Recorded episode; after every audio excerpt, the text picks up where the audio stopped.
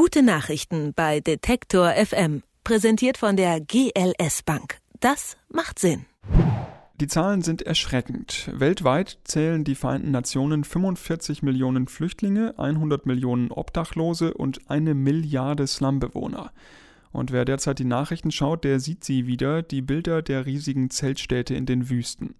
Egal ob in Afrika oder derzeit in Syrien, enorme Flüchtlingslager wachsen dort heran und im Durchschnitt bleiben die Flüchtlinge inzwischen volle zwölf Jahre. Und die Situation dort ist natürlich extrem belastend, keine Rückzugsräume, enge und vor allem nur provisorische Behausungen.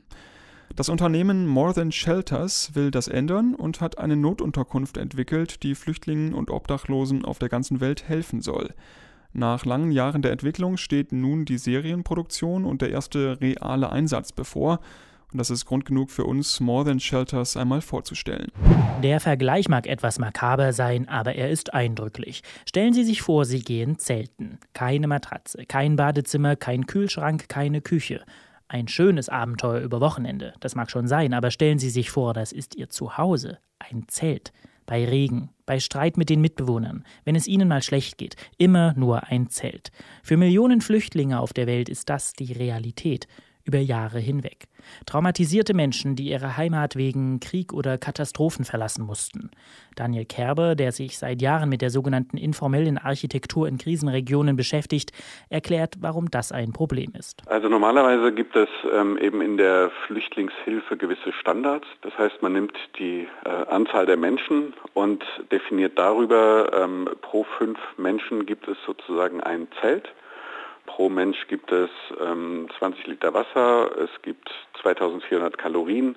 Das sind also die sage ich mal, die Grundstandards, mit denen man Menschen versorgen muss und eben auch äh, mittlerweile kann. Aber das Problem ist, dass Menschen eben kein Standard sind, sondern dass jeder, ähm, sage ich mal, aus einer eigenen Geschichte kommt, eine eigene Kultur hat, dass das ja auch sehr traumatisierte Menschen äh, sind und wenn man die dann jetzt auch noch, sage ich mal, eher versucht zu lagern und das nur als aus der Logistikbrille sich, sich anschaut, dann geht man natürlich an den eigentlichen Bedürfnissen der Menschen komplett vorbei. Für einige Monate mag das so noch funktionieren. Das Problem ist aber, die Menschen bleiben länger als vorgesehen und länger als von der Logistik her angedacht, nämlich im Schnitt zwölf Jahre. Hier muss etwas getan werden. Das war der Ursprungsgedanke des Designers Daniel Kerber. Er beschäftigte sich mit Leichtbau, mit Architektur, mit Design und er gründete ein Unternehmen mit dem Ziel, eine bessere Idee für Flüchtlingsunterkünfte zu entwickeln, das Domo. Wir haben uns gedacht, naja, wie ist das denn, wenn man mit der Erstversorgung eigentlich schon ähm, ein System anbietet, das dann weiterhin mit den Menschen mitwachsen kann. Also die Grundversorgung ist vielleicht für die ersten Wochen sehr ähnlich. Das ist eine Art ähm, Tragwerk. Darüber ist in der ersten Phase jetzt vielleicht auch eine einfache Zelthaut und ähm, man ist sozusagen für die ersten Wochen gut geschützt.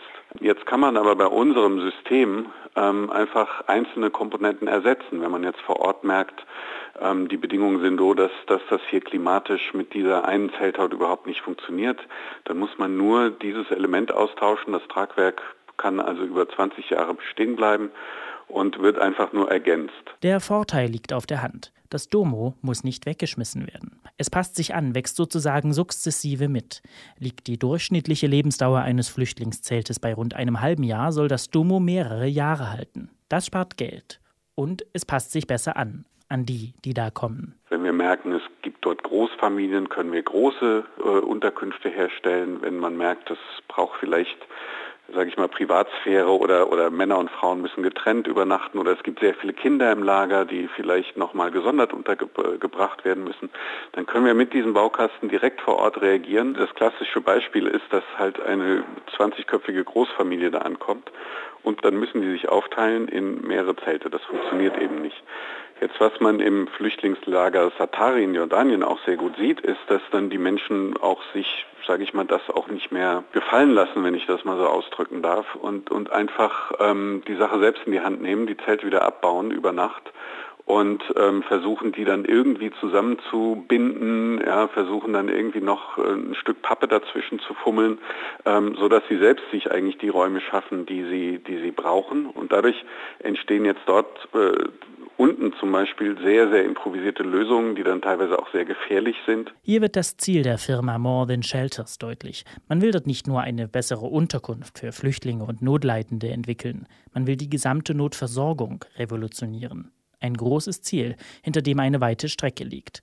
Mit dem Domo zielt More Than Shelters aber nicht nur auf Flüchtlingscamps, die in Wüsten entstehen und rasant wachsen. Daniel Kerber ist überzeugt, Bedarf an diesem System gibt es weltweit. Wir können mehrere Phasen mit, mit einem System überbrücken.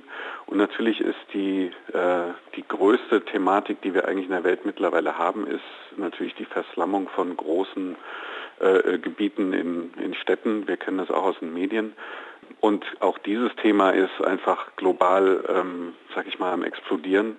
Wir haben mittlerweile eine Milliarde Menschen, die eben ja sehr unwürdig in Slums wohnen. Und die Prognose geht dahin, dass das äh, 2050 drei Milliarden Menschen sein werden. Also das ist Wahnsinn, was da gerade passiert. Nach langen Jahren des Forschens, Testens, Entwickelns und Lernens steht nun der erste reale Großeinsatz bevor, in Jordanien. Und dort wird das Domo dringend gebraucht. Wegen des Bürgerkriegs im Nachbarland Syrien sind 120.000 Menschen in ein Flüchtlingslager in der Wüste geflohen. Dort soll nun das Domo in großer Menge zum Einsatz kommen. Die Produktion dieser ersten Serie wurde mit einem Crowdfunding finanziert und das ziemlich erfolgreich. Das ist natürlich auch ein Moment, der, der sehr, ähm, sehr spannend ist und, und ja, so ein Zieleinlauf ja, von, von mehreren Jahren Arbeit ist. Ja, das ist natürlich auch mit Freude verbunden, auch mit neuen Herausforderungen. Wir müssen jetzt einfach auch gucken, ähm, wie wachsen wir weiter, wo, wo bekommen wir weitere ähm, Unterstützung her. Also wir erreichen viel und jedes Mal entsteht eben auch eine neue, neue Herausforderung. Und das gehen wir halt so Schritt für Schritt einfach weiter. Auf der ganzen Welt gibt es Flüchtlingslager und die bestehen meist aus Zelten, die sich nicht an ihre Bewohner anpassen können. Die gute Nachricht heute lautete, mit dem Domo kommt jetzt eine Flüchtlingsunterkunft, die sich an verschiedene Bewohner und Bedingungen anpassen kann und Markus Engert hat sie vorgestellt. Gute Nachrichten bei Detektor FM, präsentiert von der GLS Bank. Das macht Sinn.